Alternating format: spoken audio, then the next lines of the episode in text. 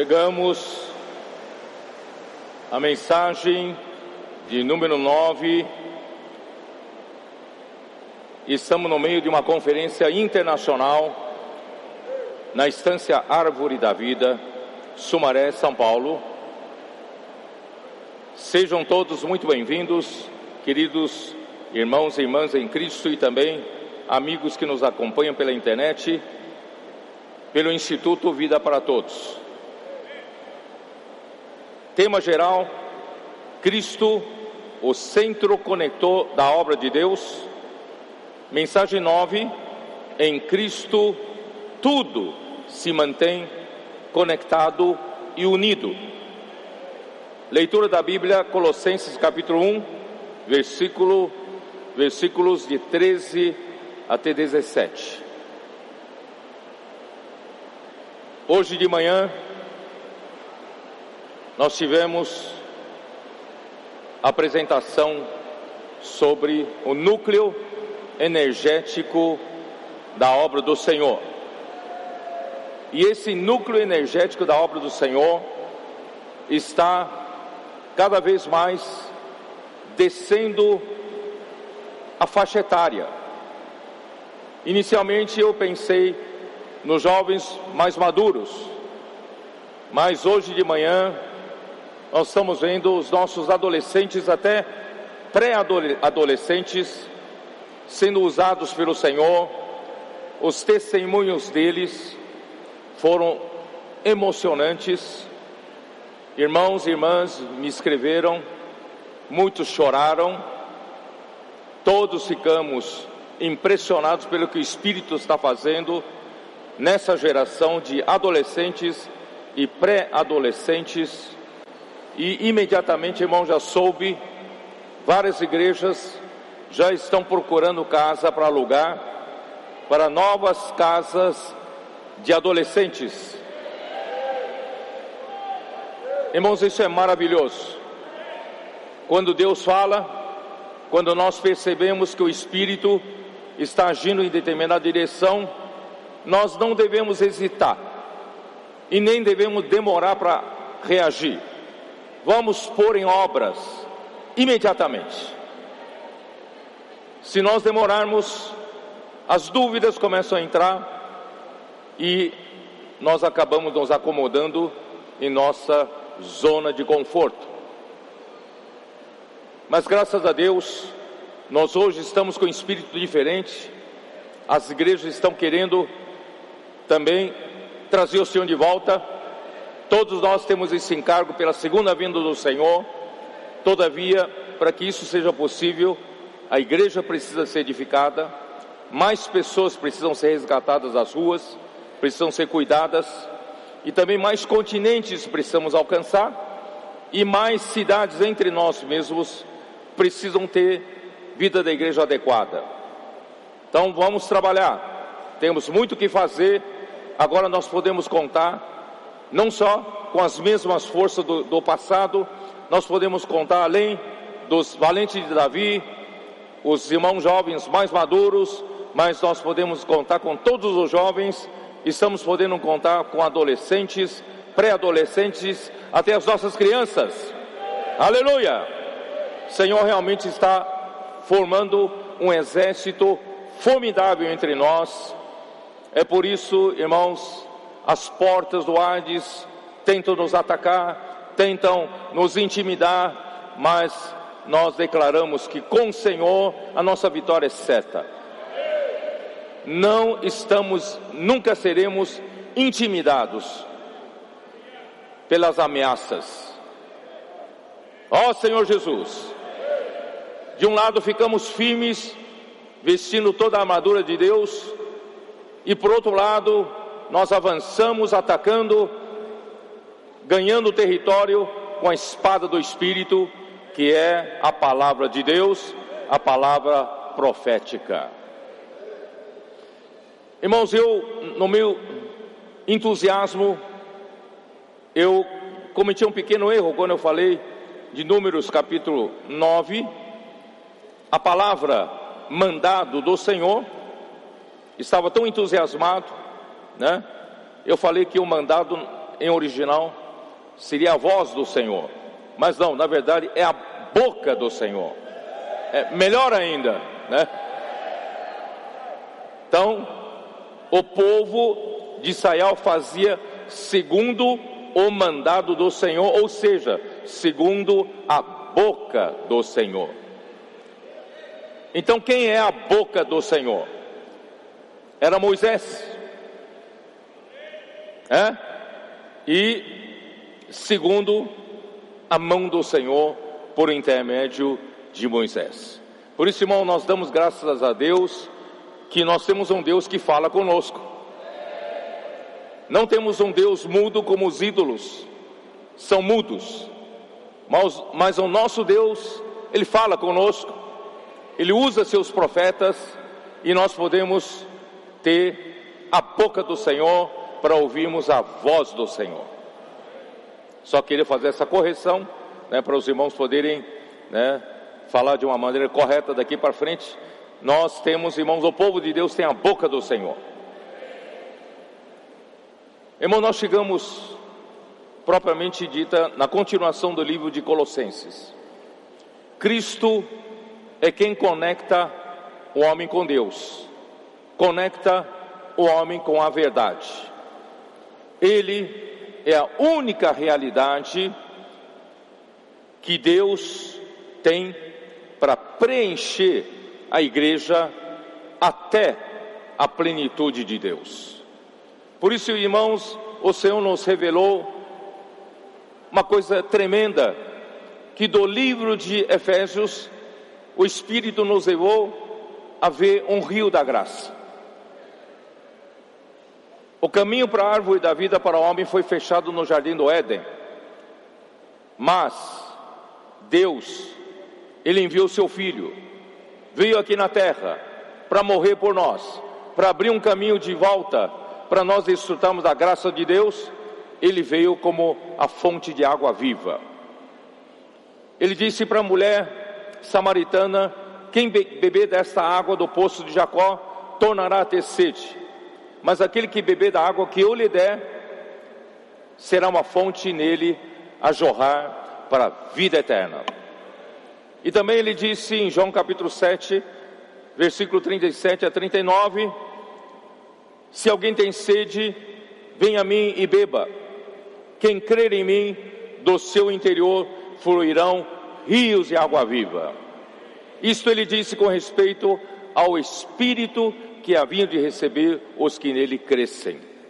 Pois o Espírito até aquele momento não havia sido dado, porque Jesus ainda não tinha, não tinha sido glorificado. Mas louvado seja o Senhor, o nosso Senhor morreu numa cruz para realizar redenção, para Deus poder perdoar os nossos pecados e nos resgatar de volta para bebermos dessa água da vida.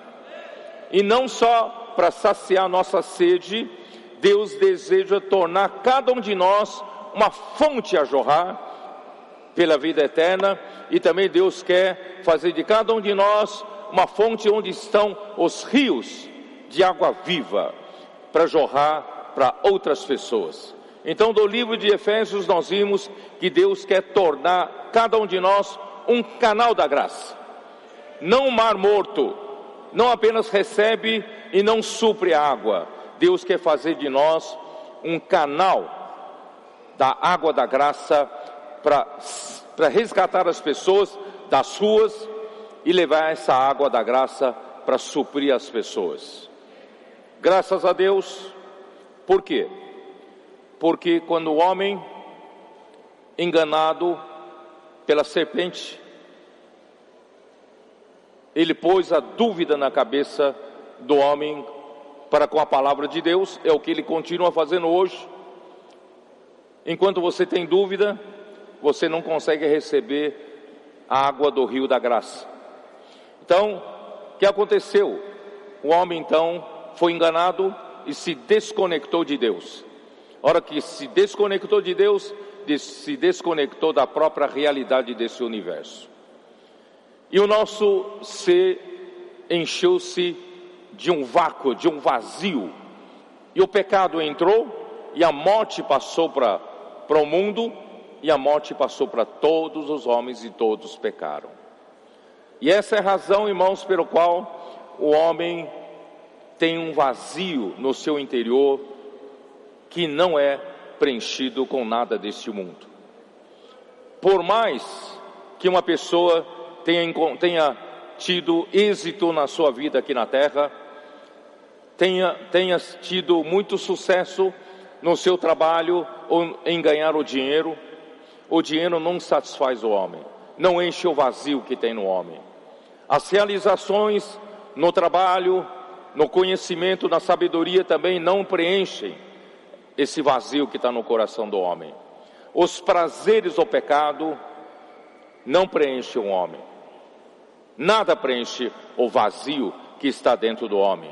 Por isso, irmãos, essa sensação do vazio permanece no interior de todos os homens.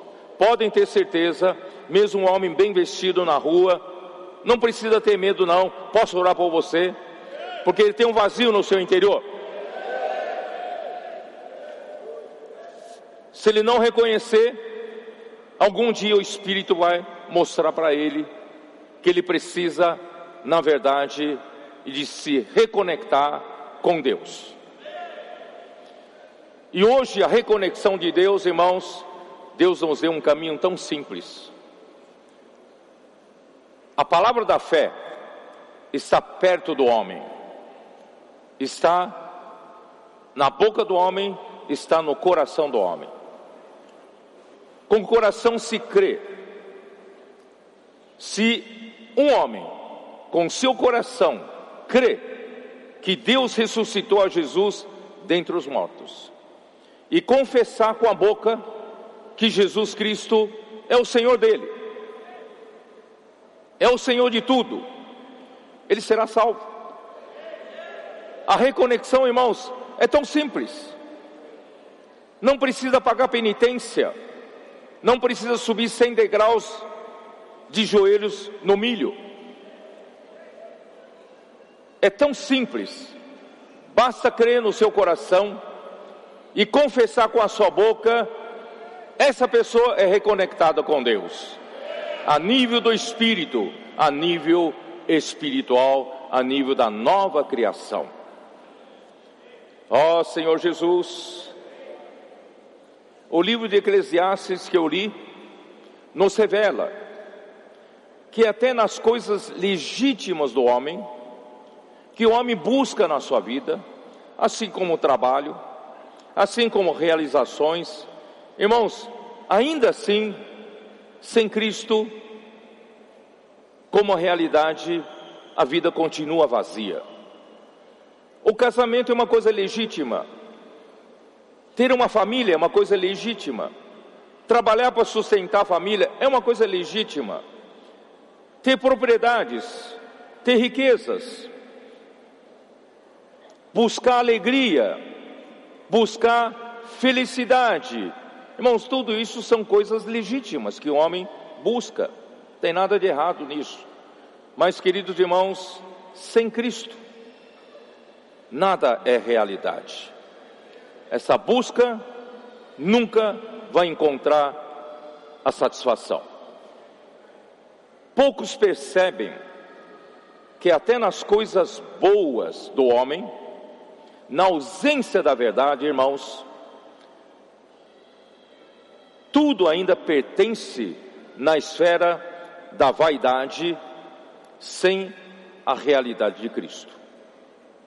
Não sei se você está me entendendo o que eu quero dizer. Até nas coisas que você pensa que é, mas não é.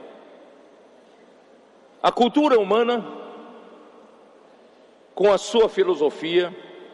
Irmãos, a cultura humana não é uma coisa ruim, é uma coisa boa, né? A filosofia humana também não é uma coisa ruim, uma coisa boa.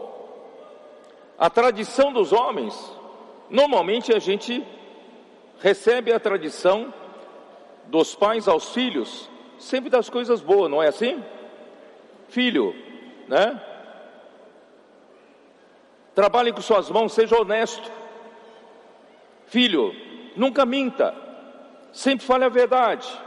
Filho, obedece seus pais. Seus pais querem sempre bem para você. Filho, trabalhe com as suas próprias mãos, não roube. Não ganhe dinheiro fácil. Não é assim? São essas pequenas coisas.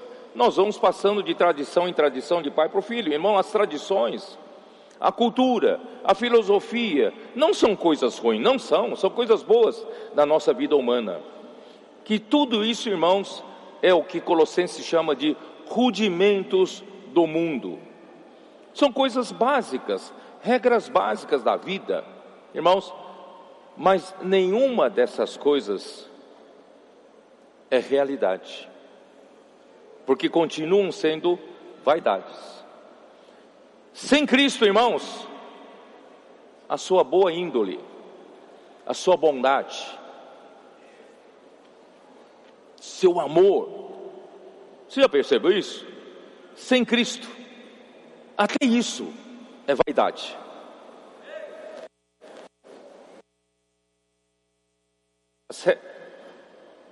As regras humanas de boa conduta, tais como não fazer determinadas coisas e fazer outras coisas certas, segundo ensinos humanos para quem vive no mundo, irmãos, essas regras são boas.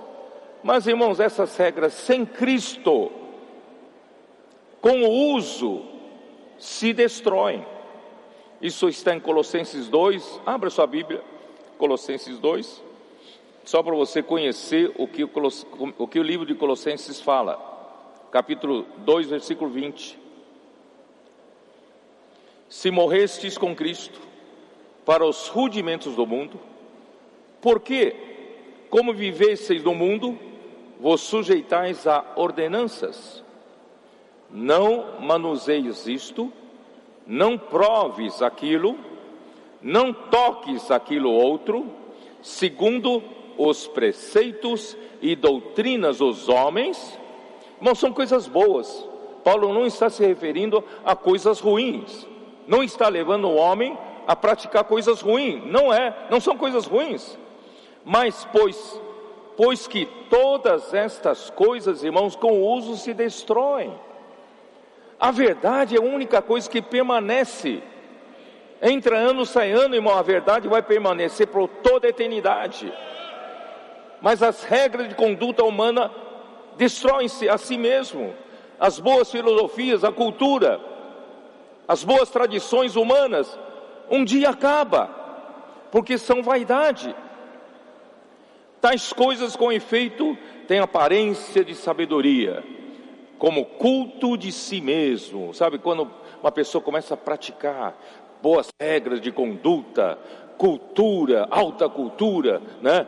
boa filosofia para viver, né? Uh, aprendeu nos livros de autoajuda, como eu consigo ter um bom relacionamento com a, com minha mulher, com meu marido, nós estamos tendo coisas maravilhosas. Irmãos, isso tudo, irmãos, é muitas vezes é culto de si mesmo você se elogia, tá vendo como a minha família é a melhor família do mundo. Né? Na igreja às vezes aparece um casal 20. É, um casal perfeito que nunca briga. Irmão, não existe não, esse casal não tem não. Se teve, estava no jardim do Éden antes da queda.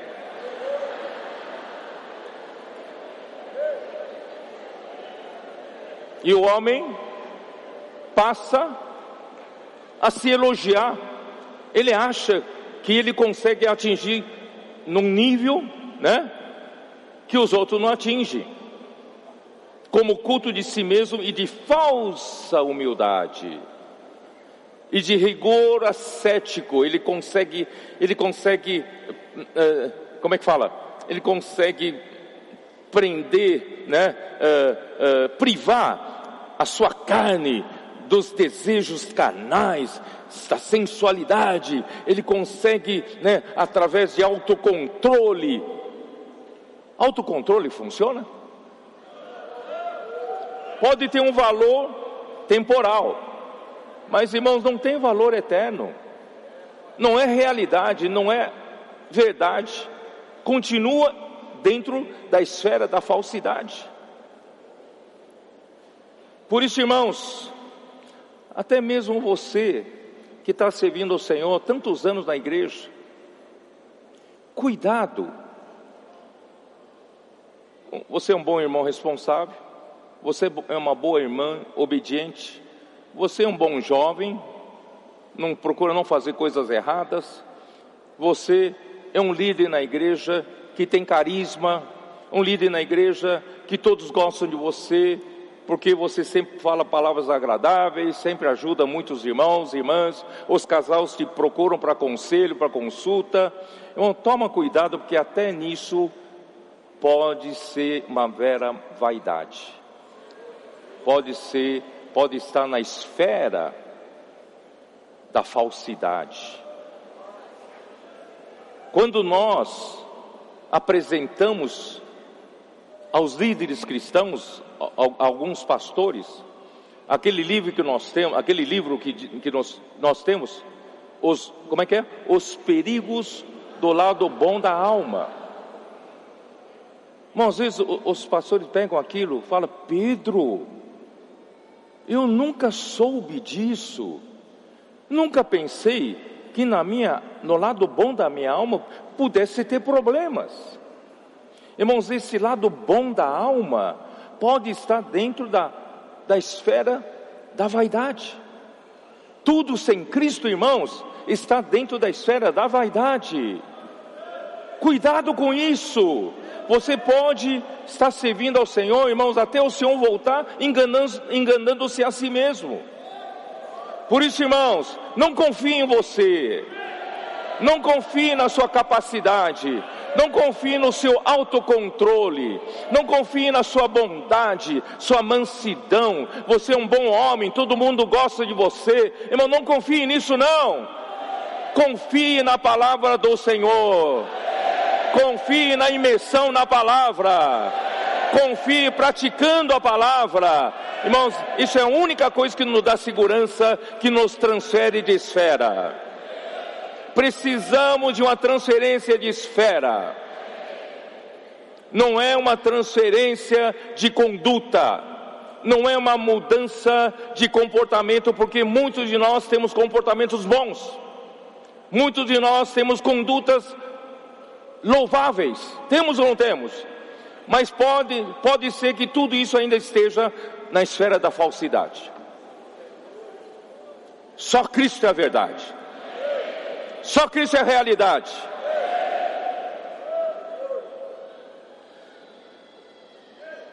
Por isso, irmãos, eu escrevi aqui no meu esboço, nessa mesma linha, estão a nossa humildade, mansidão, bondade, sem a realidade de Cristo, podem nos enganar, fazendo-nos pensar que vivemos em um bom padrão cristão os irmãos até admiram. Mas geralmente, irmãos, é uma fachada. Da mesma maneira, os líderes da igreja podem usar sua capacidade para servir os irmãos com o seu conhecimento bíblico, com a sua eloquência ou com a sua personalidade atraente. Ele atrai muitas pessoas, grudam nele como, como formiga no açúcar. E o seu carisma em conquistar o público, tudo isto pode ser muito prejudiciais, podem ser, essas coisas podem ser muito prejudiciais, irmãos, na obra de Deus, se estiver na esfera da falsidade. Irmãos, a única solução, a única segurança, irmãos, da gente mergulhar na palavra da verdade, nos encher, permitir que Deus nos encha com a realidade divina, ó Senhor Jesus. Por isso, Colossenses capítulo 1, versículos 13 e 14, ele nos libertou do império das trevas e nos transportou para o reino do Filho do seu amor. Irmãos, essa palavra transportou é a chave. Se você daqui para frente procurar praticar o bem, mas ainda está no império das trevas, se você procurar mudar de conduta, você falar para tua mulher daqui para frente, nunca mais vou fazer aquelas coisas que desagradam. E uma, a esposa fala para o marido: Eu também prometo ser uma boa mulher em casa. Ainda na esfera do império das trevas, irmãos, não vai funcionar. Não vai funcionar. Não acredite nisso. Mas, irmãos, precisamos ser transportados. Ele nos transportou. Cristo é esse caminhão de mudança. Cristo, esse transportador. Cristo é quem nos transfere de reino. Cristo é o centro conector da obra de Deus. Vamos chamar Cristo para fazer mudança? Diz que mudança, liga. Ó oh, Senhor Jesus, me socorre. Senhor Jesus, eu confiei, eu confiei demais na minha bondade, eu confiei demais na minha mansidão, confiei demais no meu autocontrole, eu mantive uma, uma fachada linda de um bom cristão, um bom casal, boa família para os outros, mas eu não estou aguentando mais. Senhor, socorre, manda o caminhão de mudança o Senhor imediatamente vai estacionar um caminhão na sua frente. Esse caminhão é a palavra da verdade. É um veículo que vai te transportar. Vamos fazer a mudança de reino. E para nós termos qualificação para fazer mudança, precisou haver a redenção de Cristo. Por isso diz: no qual temos a redenção, a remissão dos pecados. Se não tivesse acontecido antes a remissão dos pecados pela redenção, isso é, se Cristo não tivesse morrido por você, e você ter crido em Cristo e na obra redentora dele, irmão, você não teria qualificação para chamar o caminhão de mudança. Mas hoje você tem qualificação vai falar: Senhor Jesus, eu fui redimido pelo teu sangue precioso. Eu criei na obra redentora. Eu creio que Deus te ressuscitou dentre os mortos. Eu confesso com a minha boca que daqui para frente Cristo é o meu Senhor. Eu não sou mais dono de mim mesmo. Oh, tu és a minha cabeça. É o Senhor quem me governa daqui para frente não quero mais me enganar com a minha falsa humildade e o culto de mim mesmo, me autoelogiando, achando que sou muito bem. Não quero me enganar mais. Eu quero ser transportado.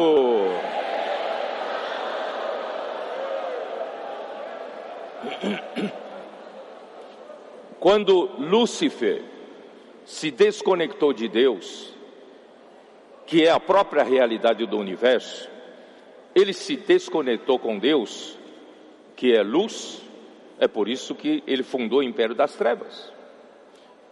Ele é mentiroso, é o império da mentira, porque Deus é a verdade. Né? Ele fundou um mundo da um reino da injustiça, porque Deus é justiça. Deus é santidade, Deus é a verdade. Por isso, irmãos, o reino de Satanás é um reino de trevas, é um reino cheio de inveja e ódio. Se você ainda está com inveja no coração de alguém, de alguma coisa, saiba quem colocou isso no seu coração. O diabo ele teve inveja, e ele tem hoje inveja do Filho de Deus e Cristo. Ele queria o lugar dele, ele queria que Deus o elegesse para ser o centro conector da obra de Deus, mas Deus não o chamou. Deus escolheu seu filho, Jesus Cristo. Então ele tem inveja, ele tem inveja, e a partir da inveja surge ódio. Ele tem ódio, ele tem ódio de Deus, ele tem ódio de, de Cristo. Então ele suscita todo tipo de ódio e oposição dos reis da terra, dos príncipes da terra, enfurecidos contra Deus e contra o seu príncipe, contra o seu ungido, porque Satanás é que fez gerar essa inveja toda com ódio. Ele quer matar, ele matou o ungido. E ainda quer romper todos os laços, qualquer ligação ainda tem com Deus e com a palavra de Deus. Mas irmãos, Deus já havia escolhido a Cristo. Cristo é o centro conector da obra de Deus. Ele é o, ele é o elo de ligação entre o Criador e a criação. Então, quando o homem se desligou de Deus, o homem passou a viver no reino das trevas. Portanto, irmãos, não é mudar o seu comportamento, e sim, Deus quer transferir o homem por meio da redenção para o reino de Cristo, que é o reino da luz, do amor, da justiça, da santidade e da verdade. Então, então vamos continuar lendo o versículo 15 de Colossenses 1. Ele é a imagem do Deus invisível. Ele é o primogênito de toda a criação. Você sabe que explicar para vocês o que é a imagem. Cristo é a imagem do Deus invisível. Irmãos, não é muito fácil. Não é muito fácil explicar. Mas eu vou tentar explicar da seguinte forma: Cristo é a imagem, essa palavra imagem em grego é eikon, imagem eikon. E essa palavra imagem eikon não se refere apenas na forma ou configuração externa ou física, e nem se refere à semelhança, porque lembra que o homem foi criado à imagem de Deus e à semelhança de Deus. Então a semelhança é mais superficial e mais incidental. Mas a imagem é mais intrínseca, não é meramente uma aparência externa. Aí que fica difícil explicar para vocês. Então vou, vou me apoiar em outro versículo aqui, Hebreus capítulo 1, versículo 3. Para tentar explicar isso. Hebreus capítulo 1, versículo 3. Ele, referindo-se a Cristo, Cristo é o resplendor da glória e a expressão exata do seu ser. Eu vou tentar explicar Cristo como a imagem de Deus com esses dois versículos. Cristo é o resplendor da glória. Talvez seja um pouquinho mais fácil de explicar para vocês que é o resplendor da glória. Quem sabe isso? É muito interessante, irmãos, que esse curto versículo, essa, essa, curta expressão aqui, resplendor da glória, aqui não fala nem da glória de Deus, é a própria glória. Resplendor da glória, então essa palavra glória refere-se a quem? Só pode ser Deus. Aqui está uma prova que eu falei tanto tempo que a glória é o próprio Deus. É ou não é? A glória é Deus. E Cristo é o resplendor da glória. Isso dá para entender melhor. Por quê? Vamos, porque nós temos uma ilustração conosco: o sol. O sol, por exemplo, é uma fonte luminosa e ele tem resplendor, não tem? O sol não tem resplendor? Os raios de luz, né? Então dá para entender melhor. É, Deus é como se fosse o sol e, o, e os raios de luz. Os raios de luz que são emitidos a partir da fonte luminosa é, são chamados de resplendor. Estou certo ou não? Então é Deus como se fosse uma fonte luminosa e Cristo é são os raios, o resplendor que sai desse, dessa fonte luminosa. Tá? Dá para entender um pouquinho melhor. E depois ele fala, ele é a expressão exata do seu ser. Do seu ser aqui é o ser de Cristo. E ser aqui, essa palavra ser em grego é hipóstase. Hipóstase é o próprio ser de Deus, e alguns traduzem para a própria substância de Deus. É a substância de Deus. E quem é Cristo? Cristo é a expressão exata da substância de Deus. Mas essa palavra expressão exata, você tem que voltar para o original grego para entender. Essa palavra expressão exata é a palavra caractere. Caractere. E caractere o que é? Caractere, irmãos, é uma estampa, uma imagem impressa ou uma imagem gravada. Se Cristo é a substância, se, se Deus é a substância, Cristo é aquele que grava substância em você. Ele grava a substância de Deus, ele estampa em você, como um selo. Onde nós vamos entender isso? Ó Senhor Jesus. Primeiro, vou colocar aqui. Vamos falar do sol primeiro. O sol chega ao homem pelos raios de luz que dela é emitida. O sol, ninguém é capaz de se aproximar, não é isso? E como nós desfrutamos do sol, da luz do sol, do calor do sol, da energia do sol? Nós desfrutamos do resplendor do sol. Ao sol, nós nos aproximamos, mas nós desfrutamos do sol pelo resplendor do sol. Ninguém jamais viu a Deus, nem é capaz de ver. Mas irmãos, o Filho unigênito que está no seio do Pai, quem o revelou. Deu para entender um pouco melhor que a questão da imagem, imagem de Deus? Então, para entender um pouquinho melhor, irmãos, 2 Coríntios capítulo 4.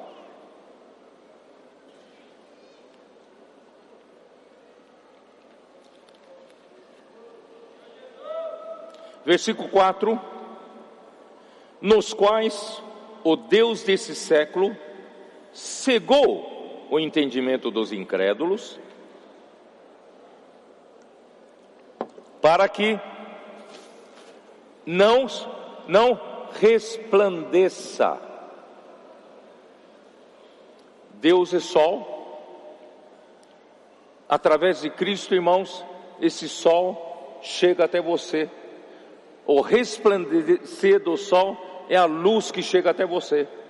Então não resplandeça a luz do Evangelho, da glória de Cristo, o qual é a imagem de Deus.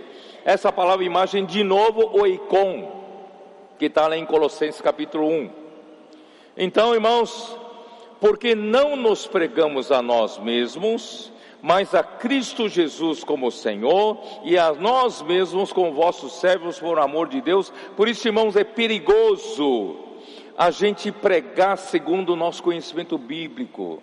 É perigoso nós pregamos segundo a nossa eloquência. É perigoso nós pregarmos no endereço errado, no império das trevas, na, no, na esfera da falsidade.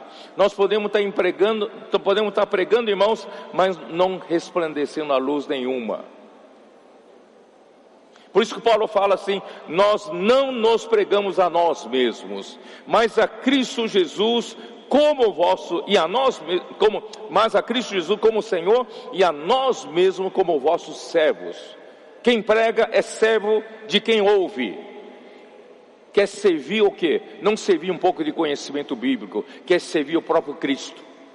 E o Cristo é o resplendor da glória de Deus, né? Aí versículo 6 é maravilhoso, porque Deus que disse: das trevas resplandecerá a luz das trevas resplandecerá a luz. Então o que você recebe é luz das trevas. Você estava no império das trevas, de repente Deus fez resplandecer a luz nas trevas.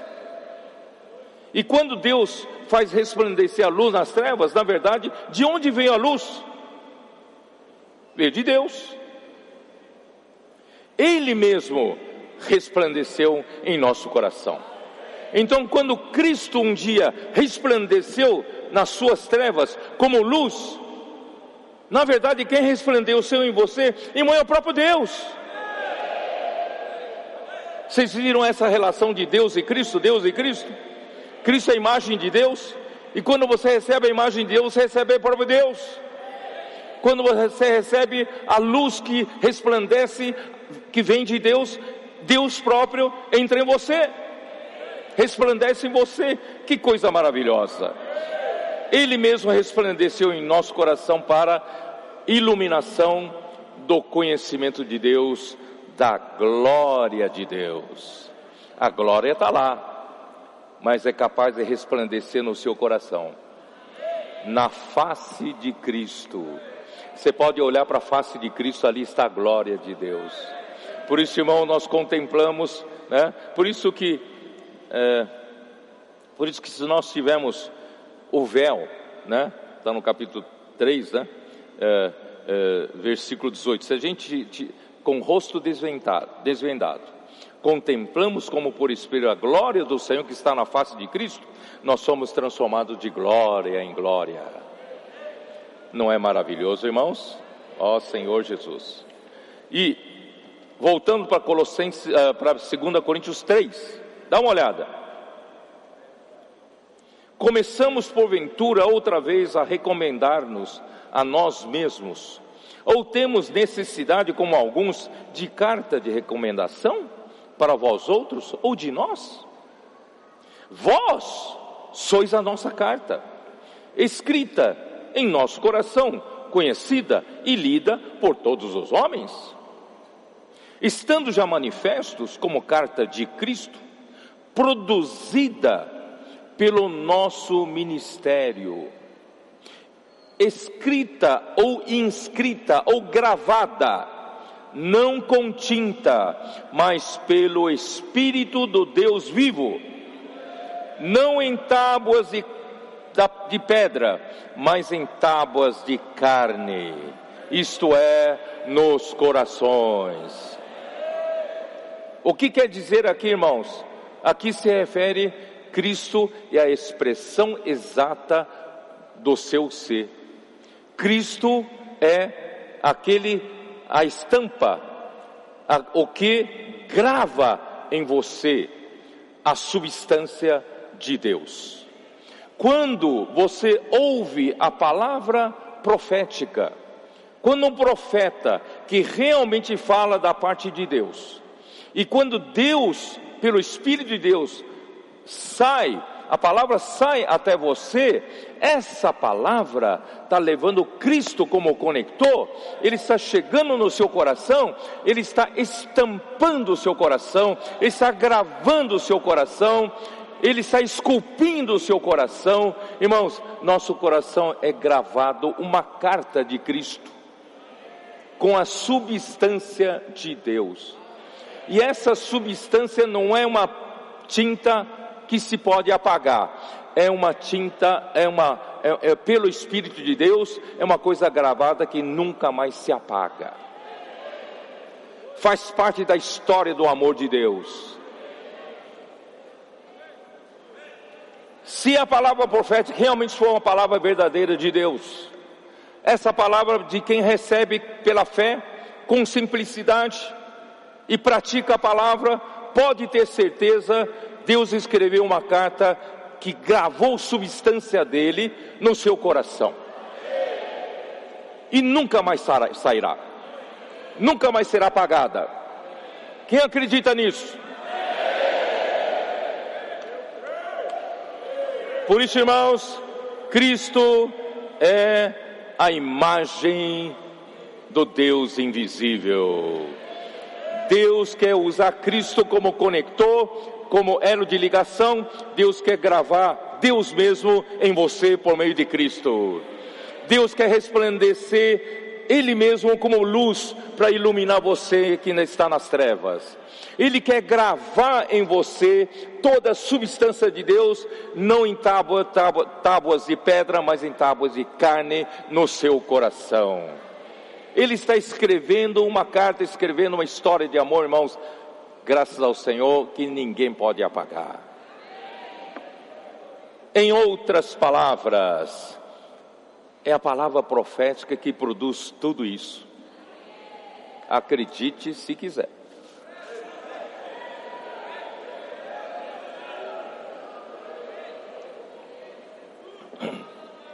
Em outras palavras, quando o apóstolo pregava Cristo, os ouvintes recebiam a luz da glória. Não é? Deus não é a glória? Quando o apóstolo pregava, né, a Cristo, você recebia Cristo. Quando você recebe Cristo, você recebe o quê? Recebe o resplendor da glória. Você recebe o quê? Você recebe a estampa que vai gravar em você a própria substância de Deus. Isso não é maravilhoso? O próprio ser está sendo estampado em você. O próprio Deus, através da imagem do Deus invisível, está chegando até você como a luz que resplandece nas trevas. Senhor Jesus. Então vamos comentar a segunda parte, Colossenses 1, né?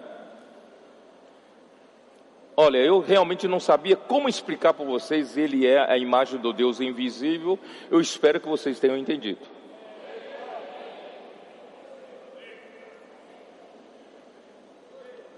Ele é a imagem do Deus invisível e, e a segunda parte é igualmente enigmática. Ele é o primogênito de toda a criação.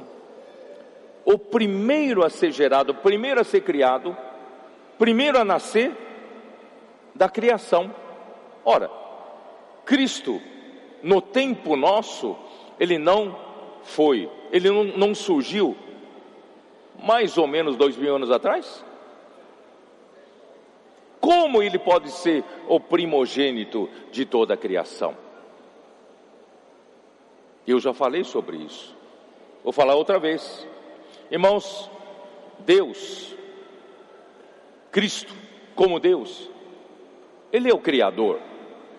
João quis, fez questão de mostrar, porque alguns na sua época, algumas heresias surgiram. Uns diziam que Cristo não era verdadeiramente homem, e outros diziam que Cristo era homem e não era Deus. Então, por isso que João, no seu evangelho, começa a dizer: no princípio era a palavra, a palavra estava com Deus, e a palavra era Deus. Categoricamente, ele afirma que Cristo é Deus. Estou certo ou não? Cristo é Deus, e ele estava no princípio com Deus. Antes de Deus criar todas as coisas, Cristo estava no princípio com Deus. Ele habita, Deus habita onde? Nós vimos uma vez, né, em Isaías 57, vocês se lembram? Isaías 57, onde é que habita Deus? Versículo 15. Porque assim diz o alto, o sublime, que habita a eternidade. Irmãos, nosso Deus, Ele é a própria eternidade, Ele habita a eternidade. Nele, irmãos, os anos não passam. Portanto, quando o tempo não funciona, ele é o único imutável. Quando o tempo passa, tic-tac, tic-tac, tic-tac. Quem está sujeito ao tempo? Eu estou. As rugas começam a aparecer. Não é? Os cabelos ficam brancos, fica um pouquinho calvo e alguns carecas já, né? Irmãos, o tempo é implacável, implacável. Não volta mais. Tic-tac, tic-tac. Esse tic-tac que eu acabei de falar não volta mais. Mas Deus, Ele habita a eternidade. Na eternidade, irmãos, o tempo não passa não há tic-tac. O tempo na eternidade, vocês vão perceber um dia, ainda tem um tempo, mas não é mais o tempo da nossa noção aqui. Existe um tempo na eternidade. Vocês viram registrado em Apocalipse, houve silêncio no céu por cerca de meia hora. Mas não é a sua meia hora. Meia hora na eternidade. Não me, não me pergunte o que é, porque eu nunca fui para lá. Só pelo Espírito eu desfruto um pouco da eternidade. Tiago 1, 17. Ó oh, Senhor Jesus. Tiago 1, 17. Toda boa dádiva e todo dom perfeito são lá do alto se você quer verdadeiramente ter um presente de Deus, ter um dom perfeito, um presente perfeito, irmãos, só pode vir lá da eternidade, só pode vir lá do alto. Todo presente aqui, irmão, é perecível, ainda é presente de greco, mas o verdadeiro presente vem lá de cima. Por isso, bendito Deus e Pai de nosso Senhor Jesus Cristo, que nos tem abençoado com toda sorte de bênção espiritual que vem lá do alto. Vem de onde? Descendo do Pai das luzes, em quem não pode existir variação ou sombra de mudança. Pois, segundo o seu querer, Ele nos gerou pela palavra da verdade, para que fôssemos como que primícias das suas criaturas. Irmãos, Deus é o Pai das luzes, Ele é a própria fonte da luz, e Deus é luz. João fala, né, em, em sua primeira epístola, Deus é luz, não há nele treva nenhuma.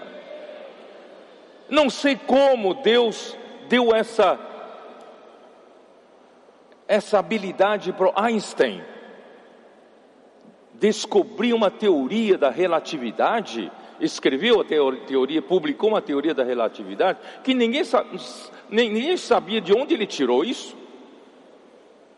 Irmão, na teoria da relatividade que acabou com a, a toda, toda, toda, eh, toda física, né? Eh, até então conhecida pelo, pelo que o Newton explicava, irmãos, agora o tempo e o espaço Né? O, o tempo e o espaço são em função da velocidade da luz. Sabia não? Se você fosse capaz de viajar numa velocidade, num, num, numa espaçonave, uma velocidade perto da velocidade da luz, que é impossível quase, né? 80% da velocidade da luz. Se você fizer uma viagem de 100 anos, e se você tiver, vamos supor, 20 anos, fizesse uma viagem de 20 anos do tempo aqui da Terra, se você tiver um irmão gêmeo aqui na Terra, você vai voltar, seu irmão gêmeo vai estar 20 anos mais velho. Mas você vai ter passado como se fosse no, no máximo meio ano, um ano, um ano mais velho só. Porque quanto mais perto da velocidade da luz, mais o tempo passa mais devagar. As mulheres descobriram o segredo de rejuvenescimento, né?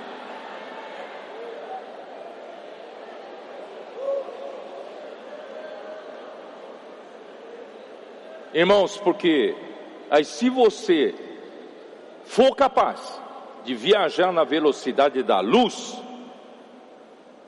que é impossível, nenhuma matéria consegue viajar à velocidade da luz.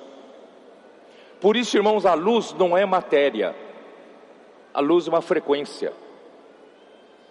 Então, se você quer viajar, você quer um dia habitar na eternidade, que nós vamos estar lá, não dá para levar essa matéria. Por isso que Deus deseja glorificar o nosso corpo. Nós vamos ter mais matéria. Nós vamos ter um corpo da glória. Aí sim, irmãos, esse corpo da glória, que não é matéria, pode estar na eternidade. Deu para entender, não? Hein, Ami? Faltou nessa aula também, né? Por isso, irmãos, na eternidade futura não vamos envelhecer mais. E podemos ir para onde quiser a velocidade da luz.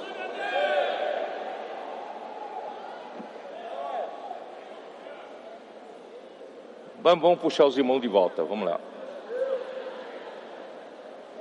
Deus habita a eternidade, Ele é o eterno, Isaías 40, versículo 28. Eu também viajei um pouco longe, vou voltar um pouco, né?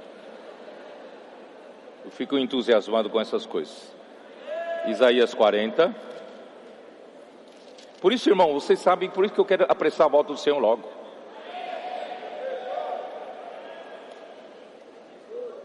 A gente vai entrar nessa realidade mais cedo. Versículo 18, Isaías 40, versículo 28, perdão, 28. Não sabes, não viste que o eterno Deus, o Senhor, o Criador dos fins da terra, nem se cansa, nem se fatiga, não se pode esquadrinhar o seu entendimento, porque Ele é, é a própria eternidade. Ele não se cansa, sabia? Não se cansa. É imutável, não muda nunca. Senhor Jesus, eternamente jovem. Senhor Jesus. Todavia, para salvar o homem, a palavra que estava na eternidade, irmãos, veio se sujeitar ao tempo. E a palavra se fez carne, João capítulo 1, versículo 14. E o Verbo se fez carne e habitou entre nós, sujeito ao tempo e espaço como nós. Mas cheio de graça e de verdade. Não é maravilhoso? Ele trouxe a graça para nós e trouxe a realidade de Deus para nós nós que fomos desconectados da realidade. Ó Senhor Jesus. Então, o próprio Deus eterno se sujeitou ao tempo na pessoa de Jesus e depois de realizar a eterna redenção, Hebreus 9, 12, vamos lá, Hebreus 9, 12. Senhor Jesus, Hebreus 9, 12.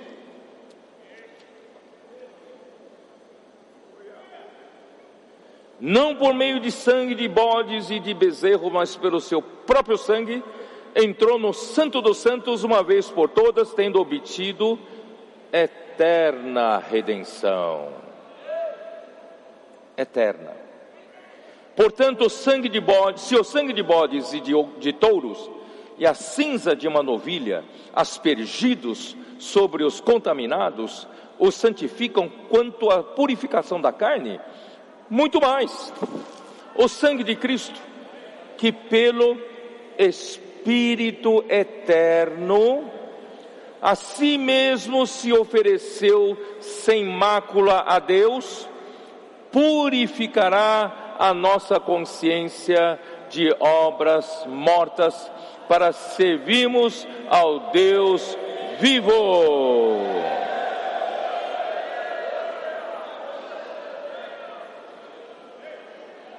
Quando Cristo, não sei se vocês estão me entendendo onde eu quero ir. Cristo que estava na eternidade estava com Deus, Cristo era Deus, Cristo estava com Deus. E um dia, irmãos, por nossa causa, a eternidade se sujeitou ao tempo e habitou entre nós, irmãos, como um homem. E como um homem que estava sujeito ao tempo, irmãos, o seu corpo também estava sujeito ao tempo.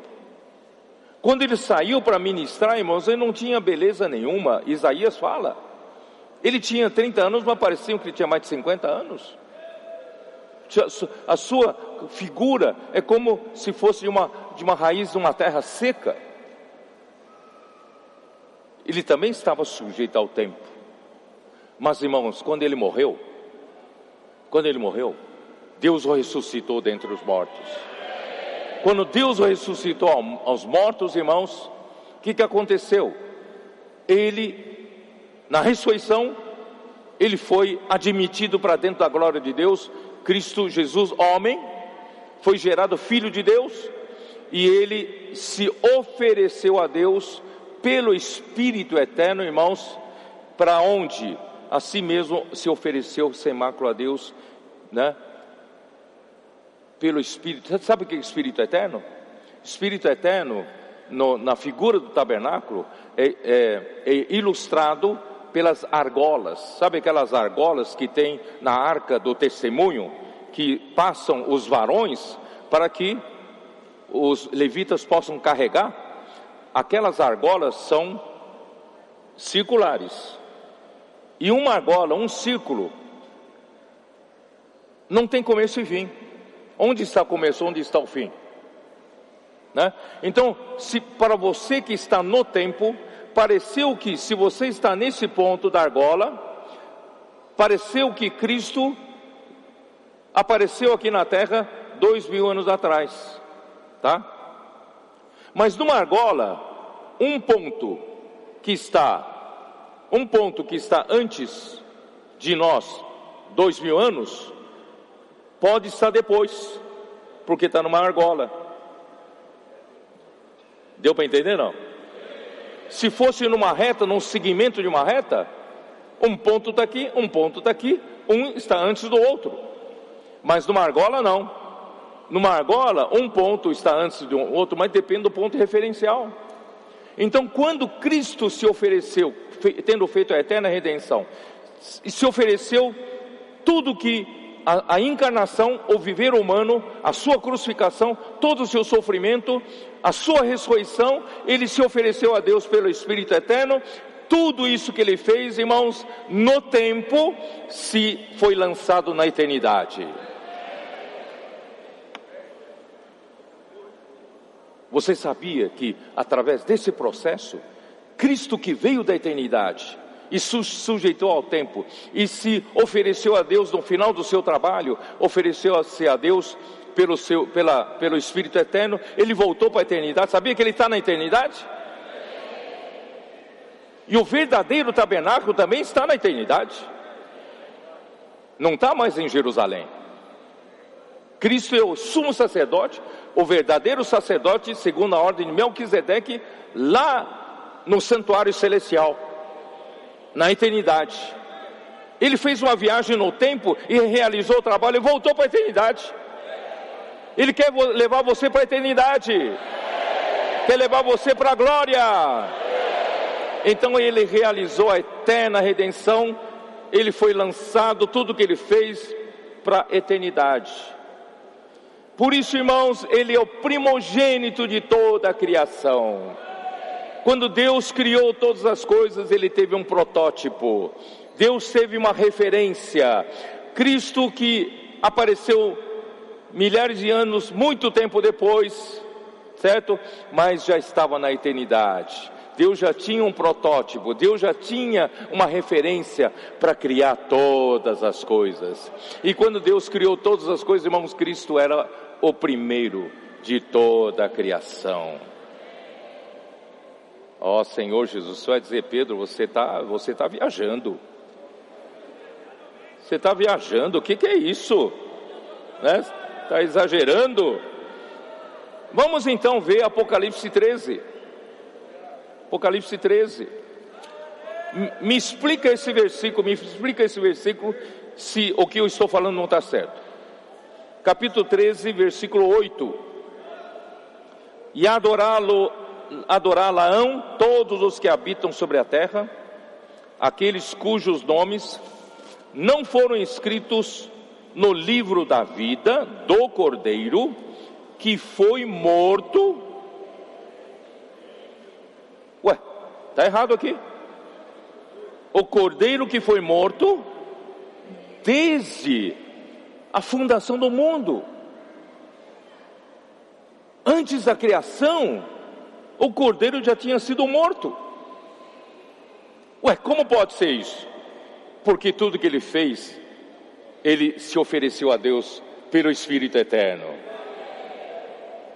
A sua morte também foi oferecida pelo Espírito Eterno. Por isso que ele é aquele cordeiro que foi morto desde a fundação do mundo. Ó Senhor Jesus. Vamos para o versículo 16 de Colossenses. Preciso terminar, né? Senhor Jesus. Colossenses 1, vamos lá. A minha Bíblia aqui, esses, essas páginas de tanto mexer, está tudo grudado, está tudo grudado, um, até achar um vers, uma página, para virar uma página, vem todas, né? Versículo, ah, versículo 15 nós já lemos, ele é a imagem do Deus invisível, vocês entenderam, né? como ele é a imagem do Deus invisível, ele é o primogênito de toda a criação, pois nele foram criadas todas as coisas nos céus, sobre a terra, as visíveis e as invisíveis, sejam tronos, sejam soberanias, quer principados, quer potestades, tudo foi criado por meio dele e para ele.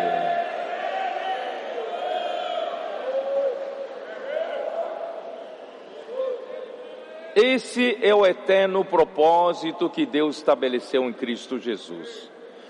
Esse é o motivo pelo qual Deus criou todas as coisas. Tudo tem, foi criado por meio dele e tudo será para ele. Então, irmãos, eu vou ler uma numa versão, não sei se vocês conhecem essa versão da Bíblia. Aliás, foi o Remilton que me apresentou, né, Remilton? Capítulo 1, versículo 16. A Bíblia judaica completa. Eu vou ler porque em conexão com Ele. Gostei dessa palavra conexão aqui. Porque em conexão com Ele foram criadas todas as coisas no céu e na terra, visíveis e invisíveis, sejam tronos, senhorios, governantes ou autoridades, todos foram criados por meio dele e para ele. Irmãos, tudo foi criado em conexão com Cristo. Nada foi criado sem conexão com Cristo. Não é maravilhoso, irmãos? Ó oh, Senhor Jesus, em conexão com Cristo foram criadas todas as coisas, portanto, irmãos, Ele é o centro de conexão entre o Criador e a, e a criação. Ele também é o centro da criação entre criação e criação, entre toda a criação. Deus quer tecer esse tecido. Então, Deus precisa de um conector entre Deus e a criação. Mas não é só no sentido vertical. Deus deseja também entrelaçar no sentido transversal. Então Deus precisa, precisa entrelaçar nós, os homens, e nós precisamos de Cristo para ser o ponto de conexão para nós estarmos entrelaçados. O amor de Deus vem lá de cima para nos suprir com uma fonte do amor. E nós, com esse amor pelo rio da graça, nós passamos a amar uns aos outros. Quando nós passamos a amar uns aos outros, e quem vai nos entrelaçar? Quem sabe nos costurar? Quem sabe nos colocar bem, bem entrelaçadinho com Deus e com os homens? É só Cristo, irmãos. Só Cristo consegue fazer isso. Por isso eu louvo ao Senhor pela sabedoria de Deus, né? Então, as coisas, irmãos, invisíveis aqui, devem se referir aos seres angelicais, assim como as coisas do céu. Tronos, soberanias, principados e potestades devem se referir às ordens angelicais com os seus domínios. Cada um tem o seu domínio que Deus deu, né? E eles então têm né, o seu o, o seu o, que eles governam, né? Tem autoridade dentro de cada um, dentro dos seus domínios que Deus deu. Uh, Salmo 33, 6, dá uma olhada.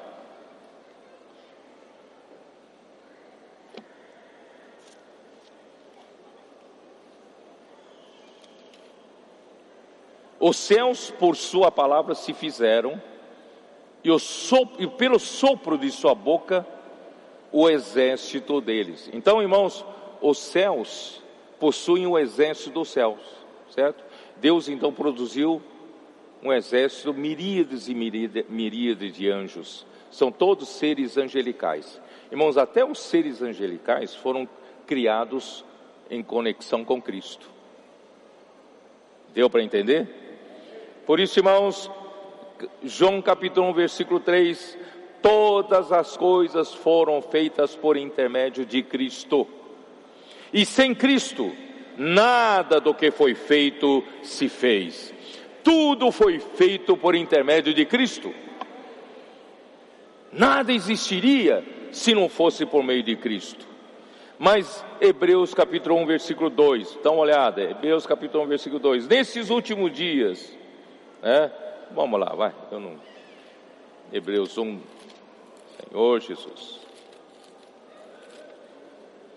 Nesses últimos dias nos falou pelo Filho, a quem constituiu herdeiro de todas as coisas, pelo qual também fez o universo. Deus, irmãos, hoje trabalha por meio de Cristo.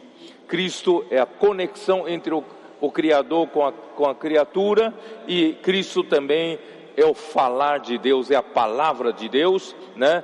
Que Deus está falando por meio dele e Deus o constituiu herdeiro de todas as coisas e por meio dele foi feito o universo. Por isso, irmãos, que, que Lúcifer se encheu de inveja, se encheu de ódio contra o ungido de Deus, porque Deus escolheu a Cristo como herdeiro de todas as coisas.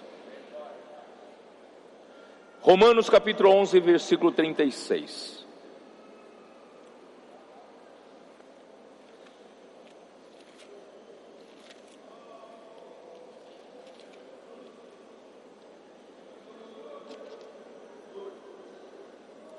Na verdade, eu gosto do, dos, desses últimos versículos, desde 33 a 36, gosto demais.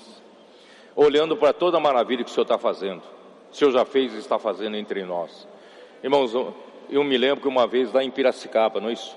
Eu fiz questão de ler esses versículos. Ó oh, profundidade da riqueza, tanto da sabedoria como do conhecimento de Deus. Quão insondáveis são seus juízos e quão inescrutáveis os seus caminhos. Quem pode sondar o Senhor? Quem, pois, conheceu a mente do Senhor? Ou quem foi o seu conselheiro? Ou quem primeiro deu a ele para que lhe venha a ser restituído? Quem emprestou né, para ele? Alguém emprestou alguma coisa para ele? Alguém foi fornecedor dele? Não, porque dele, ninguém é fornecedor dele, porque tudo é dele, tudo procede dele, ele é o fornecedor de tudo, ele é o doador de tudo, porque dele e por meio dele e para ele são todas as coisas. A ele, pois, a glória eternamente. Amém. Eu vou ler de novo, gosto demais. Porque dele e por meio dele e para ele são todas as coisas. A ele, pois, a glória eternamente. Amém. Irmãos, Cristo.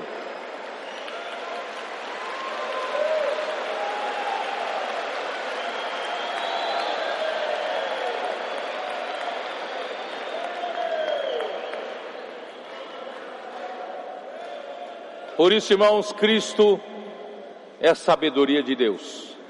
Colossenses capítulo 2, versículo 3.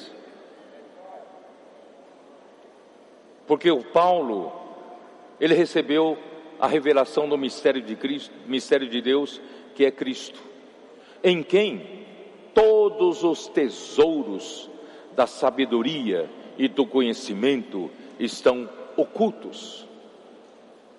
Você quer buscar sabedoria? Não vai na filosofia grega. Você quer buscar conhecimento? Não é na teologia, é em Cristo.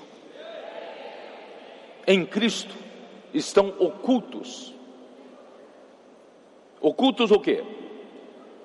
Todos os tesouros da sabedoria e do conhecimento. 1 Coríntios capítulo 1, versículo 24.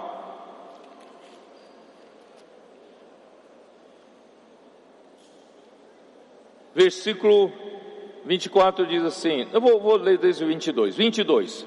Porque tanto os judeus pedem sinais, como os gregos buscam sabedoria, mas nós pregamos a Cristo crucificado, escândalo para os judeus, loucura para os gentios. Irmãos, realmente o que está acontecendo entre, nós, irmãos, eu não consigo explicar para os outros. Não dá para explicar. É loucura.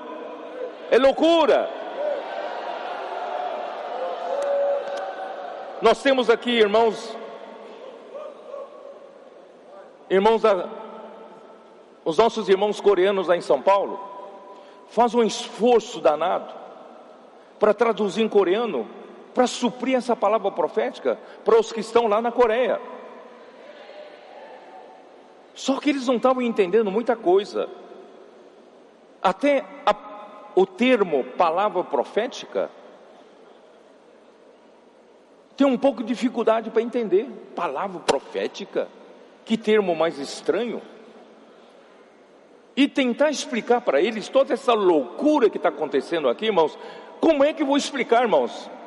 Você consegue explicar? Eu não consigo explicar. Por isso que alguns deles vieram.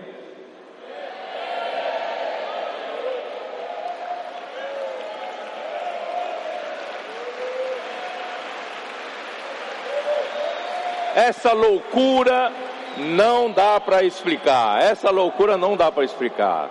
É só vendo mesmo, irmão, só presenciando.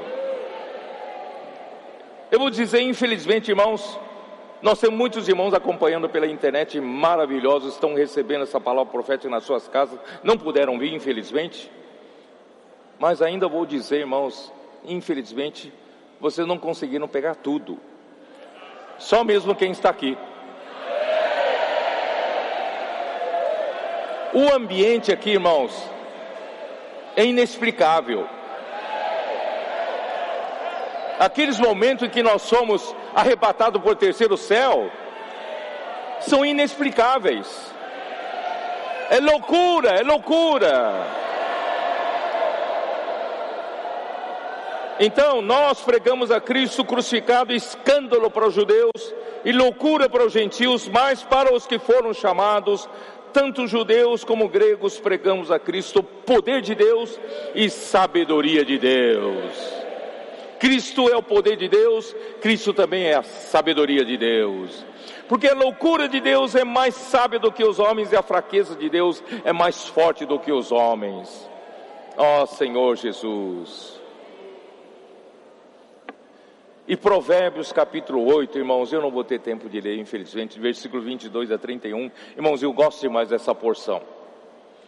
Ali, Cristo é a sabedoria de Deus. Essa sabedoria foi estabelecida por Deus desde a eternidade, desde o princípio, antes de existir a terra. Deus já o possuía no início da sua obra para criar os céus, a terra e o mar e a sabedoria que é Cristo era o seu arquiteto. Projetou, ajudou ele a projetar tudo isso. Vamos para o versículo 17 para eu poder terminar, senão eu não termino. Colossenses 1, 17. Ó Senhor Jesus. Já passei do tempo de novo. 1, 17. Ele é antes de todas as coisas, nele tudo subsiste. Ele é antes de todas as coisas. De um lado, significa logicamente que a sua existência era antes de todas as coisas. Quer dizer, a sua existência já era desde a eternidade passada. Mas não quer dizer só isso, não. Por outro lado, ele é antes de todas as coisas. Por que antes? Porque para haver todas as coisas, precisava haver Ele. Não sei se vocês entenderam. Para Deus então criar todas as coisas, Deus precisava de um ponto de referência para criar todas as coisas, e esse ponto de referência é Cristo. Vocês já perceberam? Quem aqui, né? Eu, eu como engenheiro, já tive que estudar muito é, é, geometria, geometria analítica, né, tal. Irmãos, para traçar um círculo, uma circunferência, eu preciso, eu preciso saber onde colocar a ponta do compasso. Eu preciso saber onde está o centro da circunferência. Cristo é antes de todas as coisas. Deus vai falar: onde eu coloco a ponta do meu compasso para criar todas as coisas? É onde Cristo está. Cristo é antes de todas as coisas. Ele é o ponto de referência, Ele é o início, Ele é o primogênito de toda a criação. Ó oh, Senhor Jesus, espero que vocês tenham entendido. Ele é antes de todas as coisas, nele tudo subsiste. Essa palavra, irmão, já já falei muitas vezes no passado, a palavra grega para subsiste aqui é sunistal. E sunistal, se você procurar no Strong significado em grego, é juntar, unir em um ponto, ou unir as partes em um todo. Então é um ponto central, é um ponto de conexão que conecta todas as coisas em um todo. Você vai perceber um dia, você vai entender um dia quando chegar lá. Quando você sair desse mundo material, você vai perceber que todo o universo, do lado positivo, foram criados como um todo. Um todo. E nós somos intercomunicados. Eu não sei como te explicar. Só mesmo aquele dia. Por isso, irmãos, você não vai sentir falta. Alguns perguntam assim: será que vou reconhecer a minha esposa? Será que vou reconhecer o meu marido? E os meus filhos? E o meu melhor amigo? Você vai reconhecer sim, porque porque o Senhor não vai tirar nossa característica, nossa personalidade. Vai reconhecer.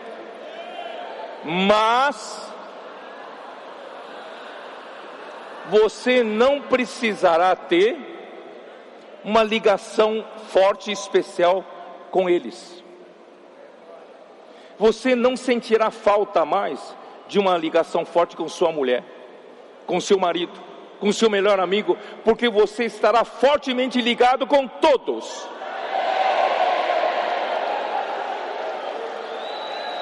No amor de Deus, nós, nós perceberemos, estaremos conectados em tudo. Você vai me perguntar, você já foi lá? Eu não fui ainda. Mas eu sei um pouquinho. O Senhor me revelou um pouquinho. Por isso, irmãos, você não vai sentir falta. Puxa, eu amo tanto minha mulher hoje. E aquele dia, nossa, aquele dia a conexão vai ser tão forte, tão forte, tão forte. Muitas vezes mais forte do que hoje a ligação entre você e tua mulher. Aleluia!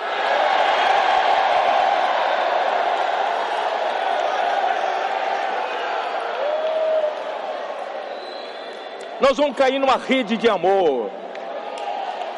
Vamos mergulhar como se numa piscina de amor.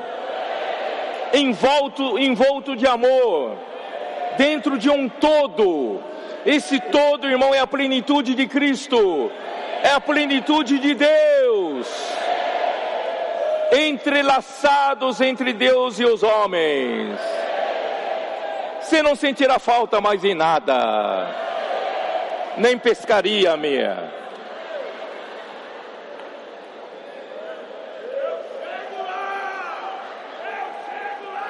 Eu acho que eu, acho que eu vou terminar aqui. Vou terminar aqui. Maravilhoso, amém.